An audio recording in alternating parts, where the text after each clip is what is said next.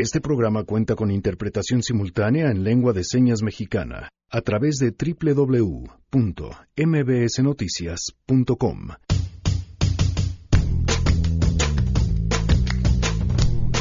Muchos temas pendientes en la agenda política, desde las diferencias de Andrés Manuel López Obrador con la Suprema Corte de Justicia hasta el pleito en Puebla por las elecciones a gobernador. De esto y más platicaremos en la Mesa Ciudadana. Yo creo que hay deshonestidad cuando un funcionario público acepta recibir hasta 600 mil pesos mensuales. Eso es corrupción.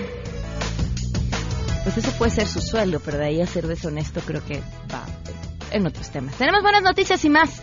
Quédense así arrancamos a todo terreno. MBS Radio presenta a Pamela Cerdeira en A Todo Terreno, donde la noticia eres tú.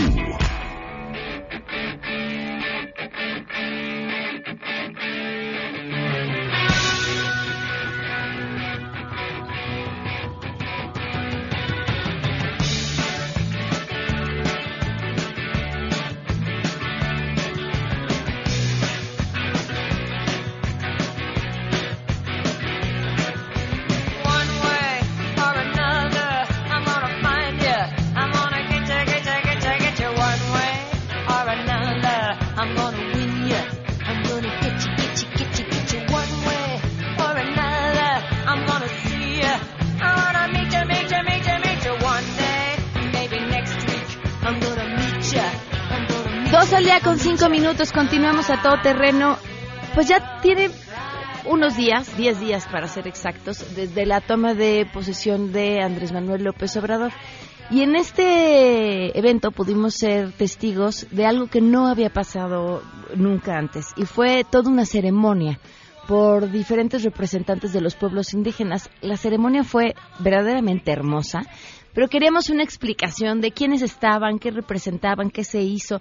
Y le agradezco enormemente a Susana Harp que nos acompaña vía telefónica. Ella es, entre muchas otras cosas, senadora por Morena. ¿Cómo está Susana? Muy buenas tardes. Muy bien, ¿cómo están ustedes? Muy bien, gracias por acompañarnos y sobre todo compartirnos qué fue todo lo que vimos en esa ceremonia, eh, cargada por supuesto de significado. Claro. Pues mira, lo que ocurrió fue que por primera vez, de una manera formal, se incluyeron las 68 culturas que tenemos en México, eh, muchas de ellas originarias, algunas de ellas llegaron posteriormente de que México se conformó ya como país después de la independencia, eh, porque algunas son migrantes de Centroamérica, algunas de nuestras culturas, eh, y también algo pues inédito es que estuvieron presentes los pueblos afromexicanos. Básicamente estaba una mujer llamada Elena de Pinotepa Nacional, Oaxaca, y Bulmaro, que él es de Coajinicuilapa Guerrero. Esta región del país es la región donde hay una concentración importante de comunidades afromexicanas y bueno, pues fue una una presencia inédita, ¿no? De, de, de estas culturas que siempre digo yo que presumimos cada vez que hay un evento internacional, pero en el día a día de, de, la nación, de, del quehacer nacional, pues siempre se nos olvidan, ¿no? ¿Cómo se seleccionaron a, a, quienes iban a representar a cada uno de sus pueblos? Mira, no no tengo claridad de cómo lo hicieron. Por lo que yo vi, estaba ahí quien este es el encargado ya del Instituto Nacional para los Pueblos Indígenas, que es Adelfo Regino, Supongo que por allá fue la, la coordinación junto con eh, la Secretaría de Cultura, con la parte de culturas populares, eso fue lo que pude vislumbrar, porque es gente que ha estado básicamente en las reuniones, en los foros para la creación de, este nuevo instituto. Eh, y casi estoy segura de que por ahí salió esta coordinación. Los rituales que se hicieron, eh, Susana, pues el bastón de mando es algo que siempre se entrega en muchas de las comunidades, es algo que eh, se maneja en, en, diferentes espacios, no en todas las culturas indígenas en México, se maneja, pero en muchas de ellas sí. Y lo que hicieron fue eso, pues un acto simbólico donde primero fue como una oración colectiva sin un Dios específico, sin una religión específica, sino como este buen deseo, ¿no? De, iniciar un buen camino para todos los mexicanos.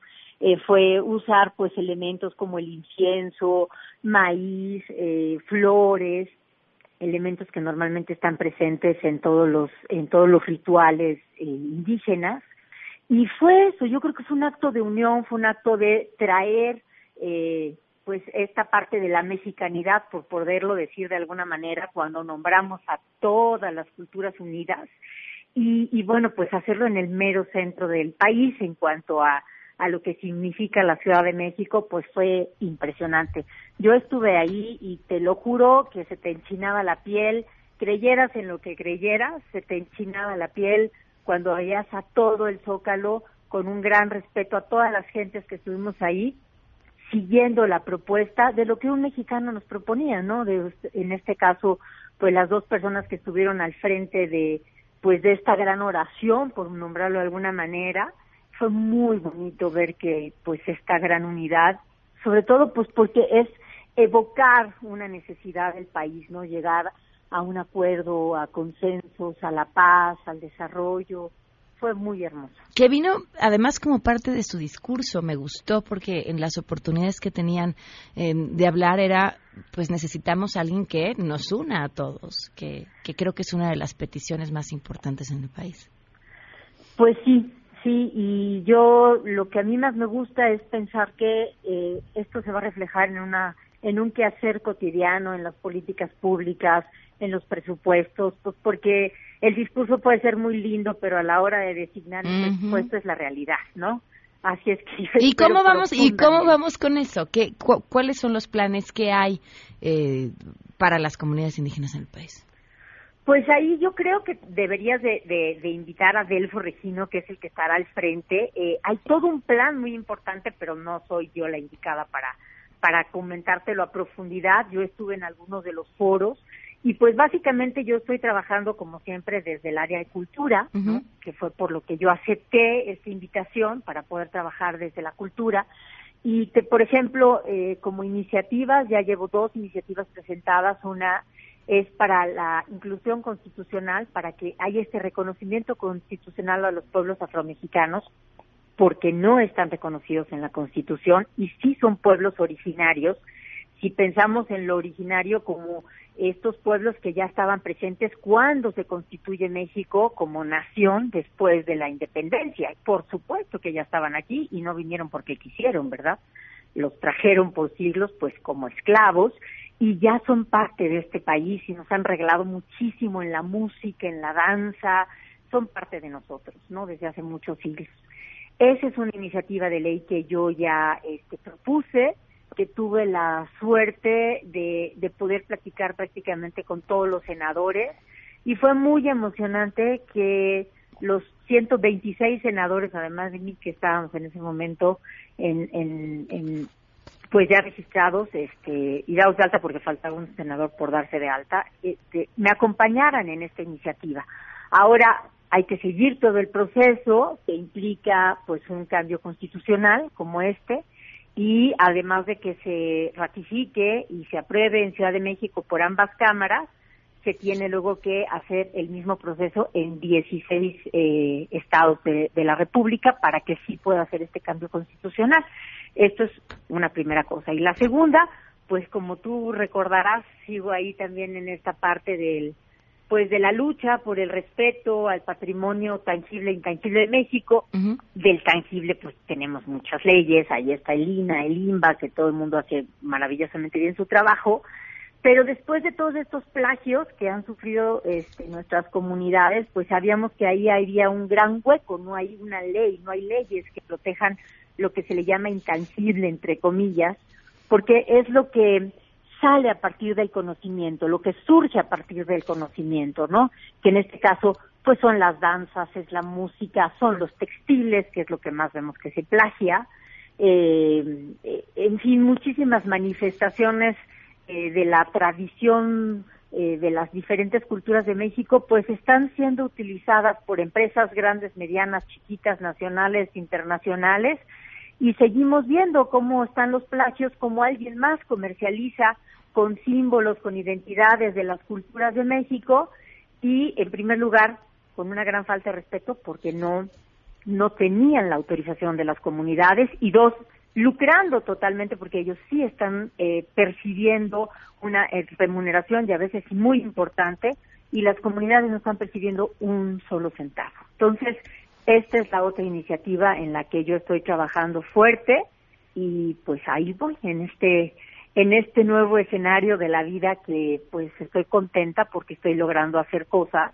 donde pues las canciones sirven para visibilizar, para compartir, para emocionar, para eh, muchos momentos de la vida, pero no para hacer ese tipo como de cambios profundos. Entonces, pues estoy muy emocionada y muy contenta de, de este momento de mi vida. Pues estaremos al tanto de todo tu trabajo, Susana. Muchas gracias y gracias por habernos tomado la llamada. Un abrazo fuerte. Gracias, muy buenas tardes. La pregunta del día de hoy, ¿qué opinan sobre la suspensión que hizo la Suprema Corte de Justicia sobre la ley de remuneraciones? Esto nos contestaron. Queremos conocer tu opinión a todo terreno. ¿Qué opinas de la resolución de la Suprema Corte de Justicia de la Nación con respecto a la ley de remuneraciones? Causa tristeza, enojo, un gran dolor de que en este país de grandes contrastes, la gente que teóricamente debe procurar la justicia del país se atreva a decir que ganan apenas lo suficiente. Qué vergüenza que mientras haya un país donde el salario mínimo no alcanza ni para pagar el metro, estos cuates reciban en promedio 600 mil pesos mensuales. Que se atrevan a decir que nada más son como 400 o 500, más todas las prestaciones adicionales que tienen. Es una tristeza que vivamos en un país con tan marcada diferencia entre ricos y pobres.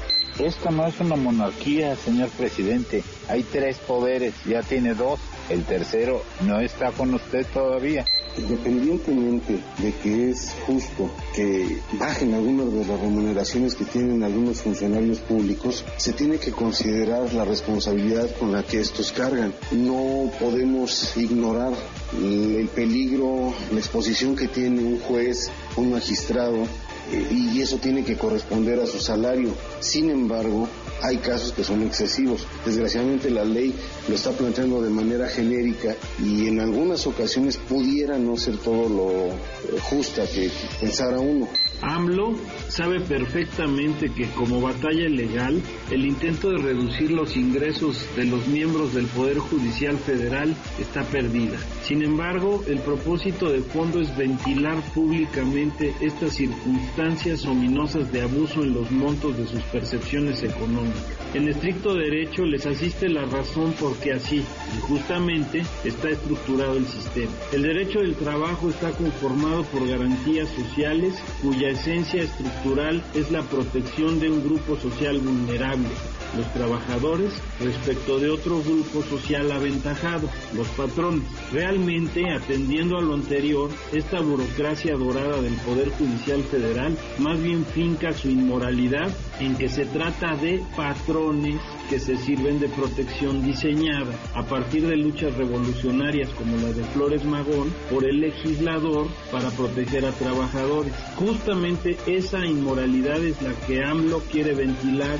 y también hay otro principio de derecho del trabajo que conculca este sistema. A trabajo igual, salario igual.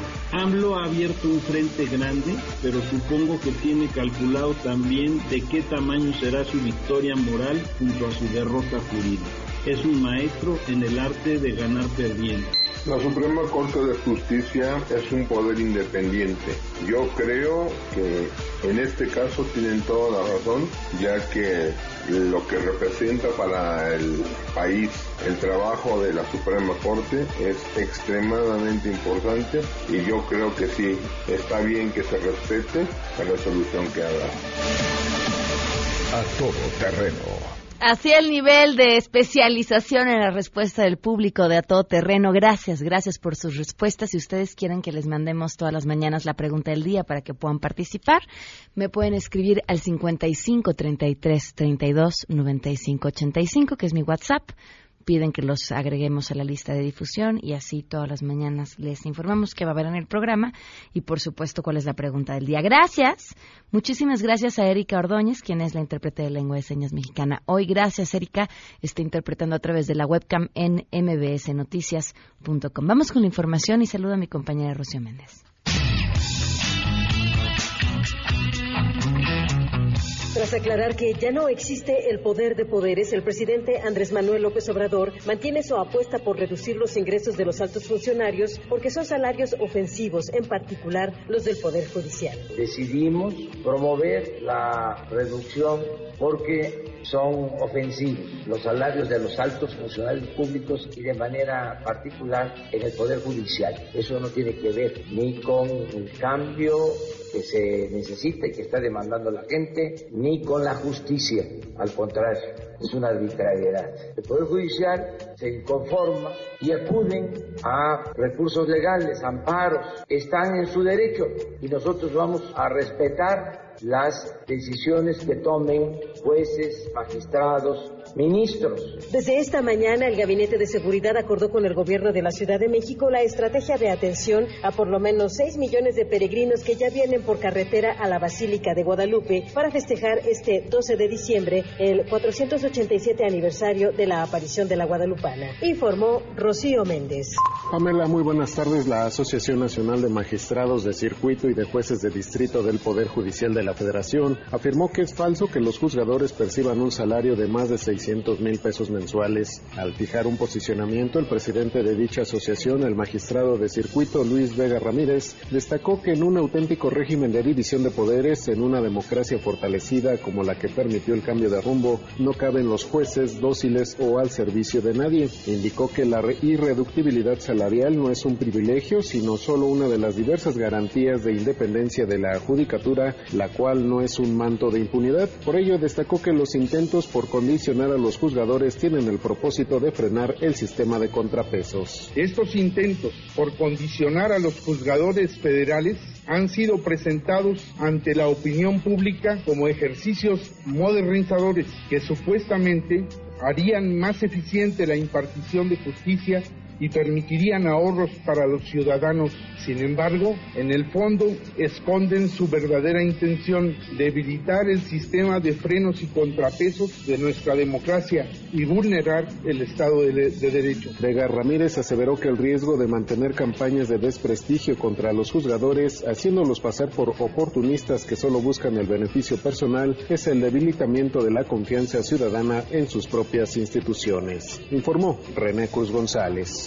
Gracias, buenas tardes. El INEGI informó que en términos nominales, la Ciudad de México, el Estado de México, Nuevo León, Jalisco, Veracruz, Guanajuato, Coahuila, Puebla, Sonora, Chihuahua y Baja California aportaron de manera conjunta el 66.4% del Producto Interno Bruto Nacional a precios básicos, esto durante el año pasado. El INEGI detalló que durante 2017 las entidades que más contribuyeron al Producto Interno Bruto total de las actividades terciarias, es decir, el comercio y los servicios, fueron la Ciudad de México, el Estado de México, Nuevo León, Jalisco, Veracruz, Guanajuato, Puebla, Baja California, Michoacán, Tamaulipas, Coahuila, Sonora y Sinaloa, que participaron con el 76.6% del producto total de estas actividades. También se informó que el año pasado los estados que reportaron el mayor crecimiento anual en su PIB en términos reales fueron Baja California Sur con una tasa de 11.4%, Puebla creció 6.2%, Morelos y Coahuila 5%, Guanajuato 4.9%, el Estado de México 4.6%, San Luis Potosí creció 4.4%. Todos estos datos es en comparación con el año 2016. Para MBS Noticias informó Citlali Sáenz.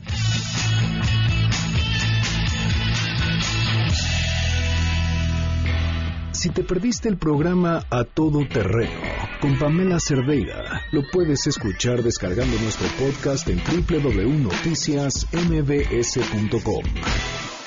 Pamela Cerdeira regresa con más en A Todo Terreno, donde la noticia eres tú. Marca el 5166125.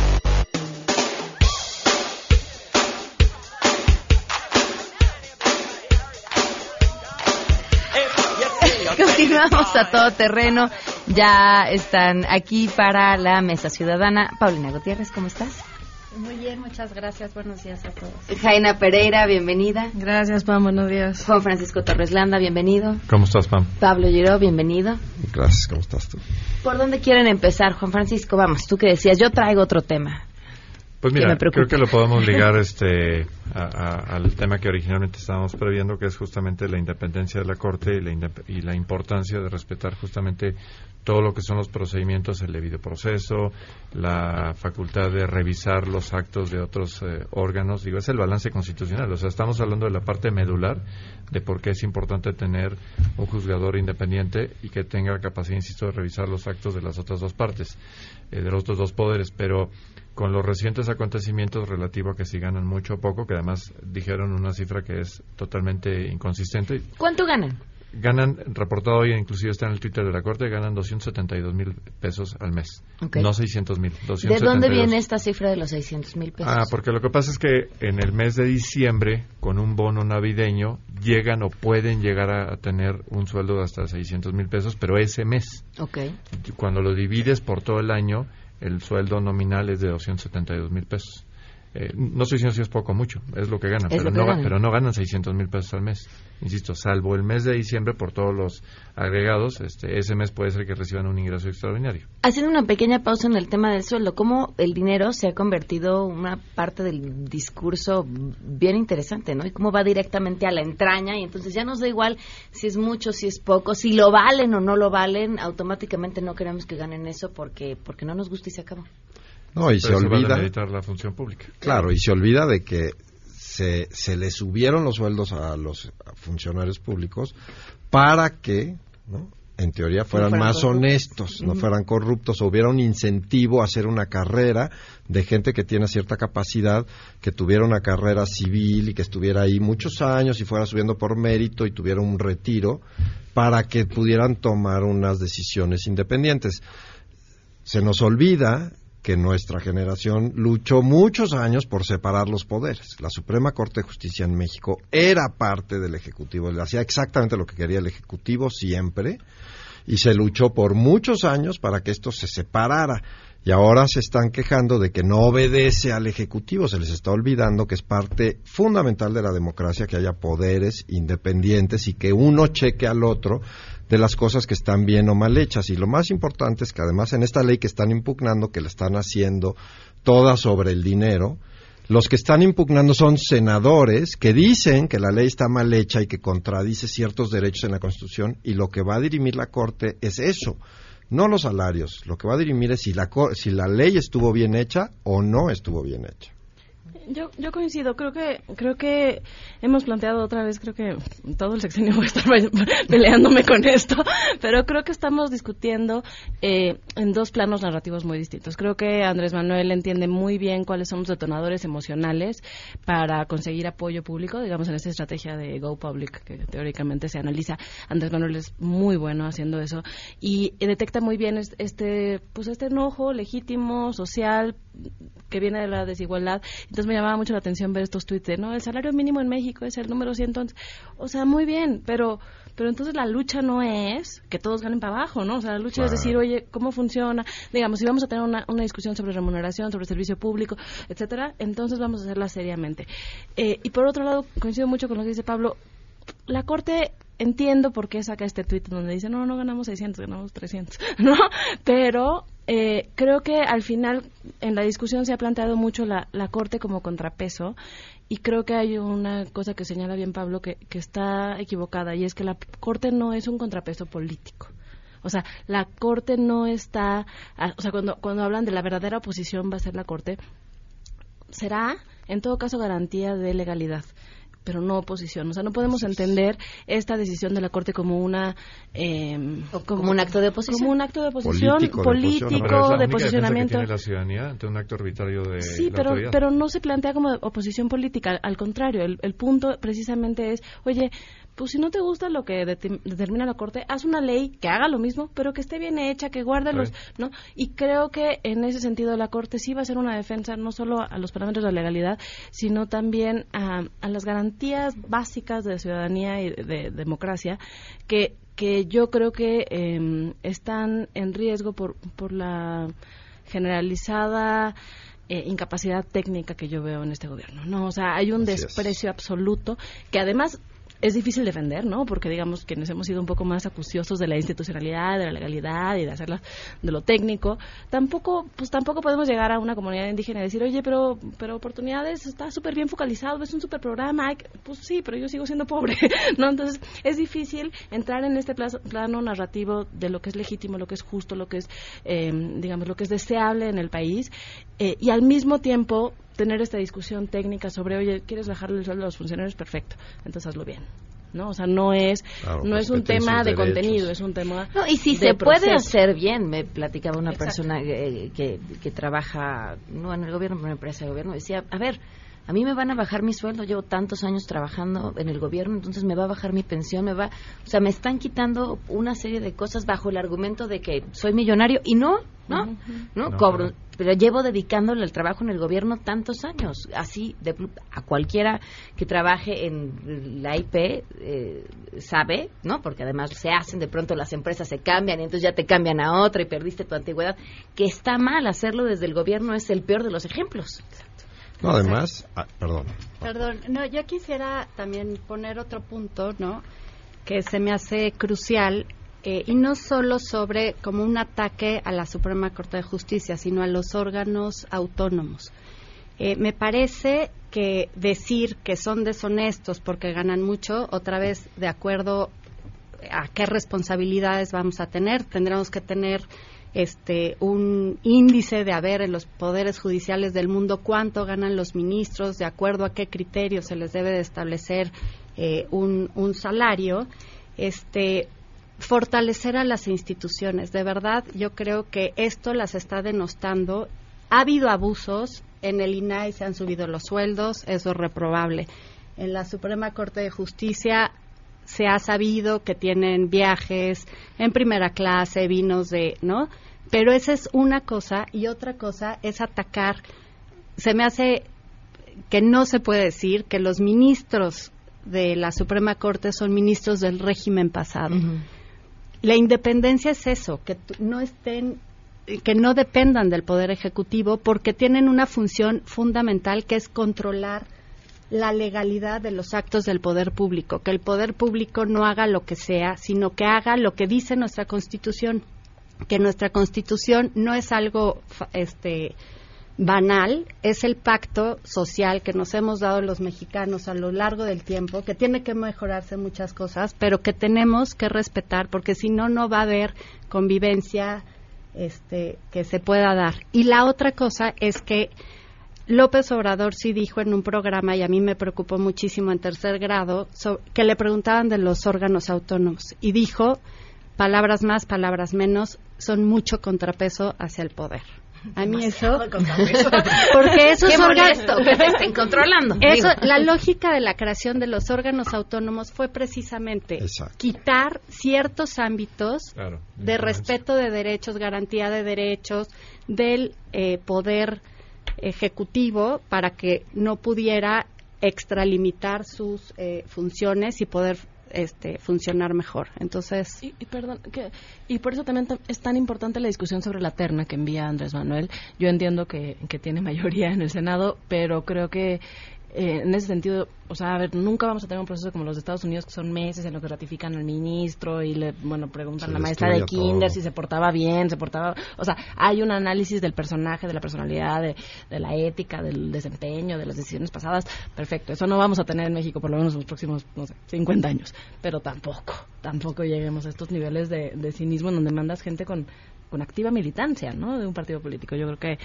si, si nos vamos a quejar de, de lo, de lo, de lo entre comillas, entre comillas, vendido de los ministros, bueno, entonces tratemos de, eh, de hablar con el ejemplo y mandar una terna de gente independiente, seria, profesional, etcétera. Sí, lo que quiere decir que envíen esa terna es justamente eso, es decir, ellos tienen sus los suyos. yo quiero los míos y yo quiero tomar el control. Bueno, pues sí, pero eso es lo que él criticó durante años y eso es lo que está mal. Y eso es el resultado de los órganos autónomos, es decir, es una lucha de generaciones enteras para separar el poder y que una persona no tenga todo. Digo, en otros países en donde hay, por ejemplo, parlamentos, ¿no? Que, que, a veces he oído aquí a la gente de Morena decir eso, ¿no? Que el Parlamento, le digo, bueno, sí, pero en esos sistemas hay un servicio civil de carrera en donde el primer ministro que llega a Inglaterra no puede decidir absolutamente nada de obra pública, ni de cómo se educan a los niños, ni nada sobre la corte, ni nada. O sea, eso ya está y son poderes separados y el día que se quiere pasar, lo quitan. O sea, no hay un tema de que le dan todo el poder. Esto es una lucha histórica en todos los países. De ahí venimos, venimos de los reyes, de los poderes absolutos, en donde no funcionó, y lo que sí ha funcionado para el desarrollo y la recreación de la riqueza en todos los países es exactamente eso, que no se den bandazos y que no dependa de una persona, sino que se haga una estructura institucional y que se respeten los derechos para todos todo el tiempo. Vamos a volar a una pausa y continuamos. Queremos conocer tus historias. Comunícate al 5166-1025. Pamela Cerdeira. A todo terreno. Donde la noticia eres tú. Volvemos. Estamos de regreso. Síguenos en Twitter. Arroba Pam Cerdeira. Todo terreno. Donde la noticia eres tú. Continuamos. 12 con 44 minutos, continuamos a todo terreno, eh, llaman por teléfono y comentan. En el Instituto de Atención al Adulto Mayor despidieron a trabajadores de 15 y 18 años de trabajo, fueron muy groseros e incluso les pidieron la renuncia eh, que le hicieran con fecha anterior. Bueno, pues así de elegantes. Alejandro llama y dice, dicen que los jueces son los que imparten la ley, pero en el caso del Chapo nunca supe que lo juzgaran hasta que lo mandaron a Estados Unidos. También Duarte no fue juzgado de manera justa. Abogados. Pues bueno, es que están confundiendo un poco, ¿no? Eh, la función de juzgar hoy en día está en manos del Ejecutivo, es decir, es el que inicia el juicio, el que hace la carpeta, recolecta los datos, es el que tiene que llevar, digamos, a un juez el caso y hacérselo al juez para meterlo a la cárcel. Sí lo juzgaron en México y se escapó dos veces de la cárcel, estuvo en la cárcel, pero fuera de eso, eso es justamente el por qué debe de haber una fiscalía autónoma y por qué el presidente Andrés Manuel se opone a ella. Es decir, se opone a que haya alguien independiente porque justamente pierden el control ese control, es decir, decidir quién persiguen y quién no persiguen. Por eso. justo se opone él y se han opuesto todos, todos los, todos los a ver, tienes toda la razón, Jaina, se oponen todos nuestros políticos y por eso todos los ciudadanos debemos de írselos a quitar, porque esto sucede en todos los estados, no nomás a nivel federal porque obviamente les estás quitando uno de los mayores poderes que tienen, que es el poder de amenazar a alguien con llevarlo a juicio. Sí, este, se les olvida además que hay un tema de no retroactividad porque en, lo iluso que han sido, piensan que ellos pueden ser vulnerables. Y, y, realmente lo que estamos pensando es que la Fiscalía obviamente pueda atacar los actos hacia el futuro, pero como un organismo independiente y no un simple cambio de fachadas hablando de fachadas, eh, nos preocupó en la conferencia de hoy eh, por parte del presidente, señaló ya que planea realizar una nueva consulta. Pero esta nueva consulta versa sobre si la población, el pueblo, como él le, llama, en algo que obviamente él dictaminará cómo se va a hacer la pregunta y de qué manera se va a instrumentar, si hay que procesar a políticos anteriores a él, y si hay eh, responsables de la IP que tienen que eh, o están vinculados a las crisis neoliberales. Caray, esto es esto es muy delicado porque esto es generar una vulnerabilidad de que todas aquellas personas que desde la titularidad del ejecutivo se determinen como personas malas, nocivas, eh, indeseables, mediante una consulta, que ya sabemos cómo se realiza, ¿no? Una inducción absoluta, ya se puede abrir un nuevo frente de batalla contra aquellas personas que sean indeseables. Eh, parecería entonces que hay un incentivo perverso de que quienes se alineen con el sistema automáticamente depurarían cualquier problema que hubiera en el pasado. Quienes no están expuestos a esta nueva consulta y a esta nueva agresión. Lo que pone de manifiesto es que si no tienes a alguien que justamente determine en base a debido proceso, en base a una investigación científica y, perfectamente sustentada, sino que se van a hacer cuestiones a modo, vamos a perder cualquier noción de equilibrio en la impartición de justicia, porque lo único que se va a tratar es aquellos que estén alineados están exentos, aquellos que no estén alineados y que de cualquier forma sean contestatarios van a estar bajo el yugo de esta impartición eh, pues totalmente sesgada. ¿Sabes qué es una crisis neoliberal y cómo distingues quién fue el responsable de la crisis neoliberal? Lo vas a saber en la lista a la hora que la consulta esté ah, formulada. Si, en esa lista, ah. si en esa lista apareces tú o aparezco yo, somos los culpables. No, yo no creo ser responsable de ninguna crisis neoliberal. Pero si apareces en la lista, sí. Si apareces en la lista, sí. Porque por definición la respuesta va a ser sí, sí es culpable. Es que ese es el problema. Que no, o sea, a ver, yo sí detecto y retomo las participaciones anteriores, hay una falta de visión de Estado programática, de mediano plazo, etcétera, una, digamos, una narrativa. y sí veo que hay va a haber un problema en el mediano plazo por estas contradicciones. ¿no? A ver, yo quiero un sistema de justicia que funcione y que castigue a quien hace daño a los demás. Perfecto. Muy bien. ¿Qué necesito? Ah, pues una fiscalía independiente. No, esa no la quiero. Bueno, necesito un poder, una Suprema Corte independiente. No, esa tampoco me gusta. Eh, quiero que el sistema penitenciario funcione. Ah, bueno, entonces déjame poner prisión oficiosa para... no, a ver, justo no va a funcionar. Lo vas a saturar, lo vas a llenar de gente de los más pobres, porque todos los demás se van a amparar, ¿no? O sea... Y los militares haciendo justicia. y, los, y, quiero paz, pero... Eh, y quiero desaparecer la Policía Federal, pero la Policía Federal, digamos, como, como va a capacitar a los militares que van a hacer ahora la chamba de la Policía Federal. Híjole o sea, yo no veo ninguna consistencia lógica en esto. Entiendo que todos los balazos en lo individual eh, están muy bien agarrados de, cosas que emotivamente mueven, pero yo sí veo un, digamos, una pereza de eh, quienes nos oponemos a estas ocurrencias como método de política pública, de decir, a ver, ok, analicémoslo en conjunto. O sea, la, la, política de Estado no es, no son políticas en aislado. O sea, tiene, es un sistema que funciona de manera integral y exacto, ¿no? O sea, pues si eres corrupto, a partir de la reforma de Estado del Senado, digamos, si lo aprueba diputados, te vas a la cárcel. ¿Por qué? Porque yo dije que eres corrupto. ¿Y qué quiere decir eso? a saber. Claro, el delito de corrupción no existe. Y en la consulta ya dijeron que sí, que te vas al bote. Bueno, oye, ¿Sabes? O sea, la justicia no funciona así, precisamente no funciona así. Si funciona así, no es justo. Entonces, bueno, yo sí veo un, tema muy preocupante en todo lo que, lo que viene de Administración y Procuración de Justicia, que al final es una de las demandas más sentidas de la población. ¿no? Y creo que si no le apuestan a una, una política inteligente va a ser una Es la peor formulación de lo que ellos vinieron quejando a partir de 68. Decir, oye, esto fue un manejo totalmente parcial, sesgado, eh, opaco, etcétera. Bueno, pues esto está exactamente eh, llenando todos los requisitos de lo que se vinieron quejando desde entonces, ¿no? O sea, es, es algo trágico, es algo que es inaceptable y que hay que decirlo con todas sus letras porque si no esto, yo les digo que esto es como una, una cuestión de una pasta de dientes. En la medida en que vamos cediendo derechos, en la medida en que va cediendo terreno, ese terreno ya no lo puedes recuperar. Entonces, si, si estamos dispuestos a perder libertades, ojo, que la vía de regreso va a ser muy, muy complicada, como meter la pasta de dientes de regreso al tubo.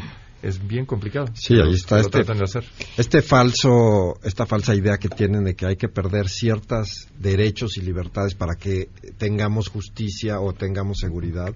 Esa es la peor falacia. Y bien dice la frase que quien cede libertades para obtener seguridad termina obteniendo ninguna de las dos. Así es.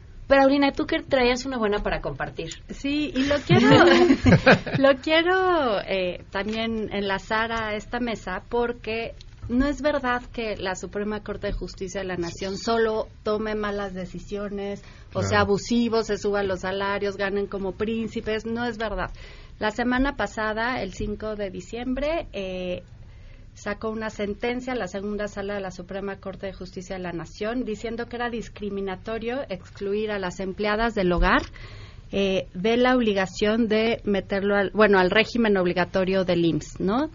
Esto es una gran noticia porque pues es un derecho que iguala a estas personas, ¿no? Este con todos los empleados de manera formal. Este, Marta Cebollada dice que hay 2.4 millones de, trabajadoras, trabajadores del hogar, el 90% son mujeres, tres de cada 10, de cada 100, perdón, solo este, están en el trabajo formal, es decir, que cuentan con algún tipo de seguridad social. El 75% no cobran ni, ni dos salarios mínimos al día. O sea, imagínense la vulnerabilidad laboral, económica y social, porque se tienen que atener a lo que digan eh, los patronos, que muchas veces somos injustos y los tenemos en condiciones casi de esclavitud, ¿no? Entonces, eh, ¿qué implica que ahora eh, la Suprema Corte de Justicia haya dicho que no hay razón para discriminar, que la ley del Seguro Social en el artículo 13 no reconozca este, la obligatoriedad de la seguridad social. Ya van a tener acceso a guarderías, acceso al ahorro para la vivienda, Infonavit, prestaciones económicas en caso de incapacidad y algo muy importante que yo creo que es lo que más les interesa es el acceso al sistema de seguridad pública y al ahorro para la jubilación, ¿no? Entonces, a mí me parece que es una gran noticia que hay que festejar, hay que cuidar a nuestras instituciones porque también garantizan derechos y esto va en contra del poder público, ¿no? y, y, creo que ahí también hay que reconocer a la administración de digamos, la respuesta del IMSS lejos de decir inmediata. nos están poniendo obligaciones nuevas y va a aumentar el trabajo al contrario no el titular eh, Germán Martínez inmediatamente sacó un video y dijo ya es instruí vamos a hacer una que digo hay que tener cuidado hablábamos aquí afuera de, los pormenores que no que no sea un derecho de papel que, haya exigibilidad que no sea que, no termine volviendo las más vulnerables no por reticencias de, de patrones pero ahí sí hay que reconocer no o sea inmediatamente dijeron va nos toca hacemos lo que nos toca ¿Cómo, ¿Cómo lo conviertes esto en un derecho que de verdad se cumpla y que, y que no se convierta en despidos por mayores responsabilidades? Porque no es lo mismo ser una empresa como patrón que ser una familia de clase media que da que tiene una empleada doméstica o un empleado doméstico y que ahora a la hora de que tenga que asumir mayores responsabilidades prefiera no dar ese empleo, porque estamos hablando también de eh, una liquidación, estamos hablando de un aumento en el gasto, porque ahora, pues, ¿quién va a absorber ese pago por parte del seguro? Vaya, una serie de cosas que implican más dinero. Pues ya hay expertos, por ejemplo, esta Marta Cebollada tiene toda una política pública hecha, ¿no? De cómo se podría hacer. El IMSS lo que tiene que hacer es un programa, diseñar un programa piloto, este no va a ser de manera definitiva para ver cómo se va estableciendo. Una de las cuestiones que hay que tomar en cuenta es que muchas de las trabajadoras del hogar tienen diversos patrones y los patrones tienen diversas este empleadas del hogar, ¿no? Entonces todo eso se va a tener que ir haciendo en una política pública que cumpla con este papel. Pero lo más importante es que las trabajadoras van a tener el derecho de exigir ciertas condiciones que no sean esclavizadoras, ¿no? De trabajo, digamos. Muy bien. ¿Algo para concluir? Pues digo, este que es efectivamente una buena noticia, nada más hay que ver que en la práctica, y es lo que tú señalabas, si a los patrones se nos van a eh, hacer digamos, una vida complicadísima de llevar una contabilidad eh, extra, de tener que tener una serie de registros enteros, retenciones, etcétera, se, va a convertir en algo eh, una buena idea que no va a aterrizar bien. Tendría que haber un régimen simplificado en el cual uno pueda hacer el pago directamente entre el Seguro Social, inclusive en línea, no sé, de alguna forma muy sencilla, para que esto no genere una carga adicional. Porque si tú vas, o sea, si ahorita vamos al Seguro Social a tratar de hacerlo, este, puedes pasar ahí dos, tres horas y no avanzar un ápice. Eso no, no va a funcionar. Entonces tiene que ser un régimen que haga que esto sea sencillo, que sea aterrizable y que efectivamente el beneficio se traslade directamente a todos estos 2.4 o el número que sea. Digo, me imagino que es un número pues, calculado sobre las rodillas, pero debe haber muchísimas gentes que además transparentarías automáticamente cuántas personas están en ese régimen. Un registro, por ejemplo, sería fundamental, pero si quieren me comprometo a pasarles la liga donde pueden consultar este estudio de Marta Cebollada para que se pueda empezar a dialogar a partir de ahí, ¿no? Exacto, perfecto. Nos empecemos a educar. Perfecto. Pues muchas gracias por habernos acompañado los cuatro. Cerramos más optimistas este lunes. eh, ¿No creen que el mundo necesita de valientes? Sí, o sea, que ustedes sí están convencidos de que el mundo necesita de valientes. Valientes, valientes de aquellos que usan sus gigas sin miedo, que los aprovechan para ver videos, series, aplicaciones, música, que los comparten con la familia, con los amigos. Bueno, pues para hacerlo hay que tener el plan ilimitado de Movistar, todo ilimitado, datos, minutos y mensajes. Pueden ser una de las 300 mil personas que pueden tenerlo de 399 pesos al mes a solo de 799 a 399 pesos al mes, contratando en su tienda Movistar en línea o llamando al 01800 853 0000. Más detalles en movistar.com.mx. Nos vamos, que tengan un excelente inicio de semana y nos escuchamos mañana en punto de las 12 del día. Gracias, muchísimas gracias a Erika por la interpretación en lengua de señas a través de la webcam en mbsnoticias.com y felicidades a Alberto Aldama que el día de hoy es su cumpleaños le mandamos un fuerte abrazo.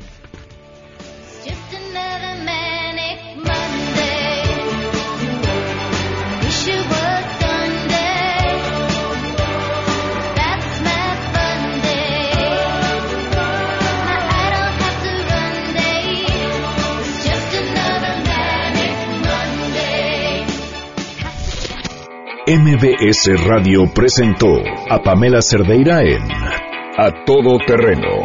Te esperamos en la siguiente emisión, A Todo Terreno, donde la noticia eres tú. MBS Radio, en entretenimiento, estamos contigo.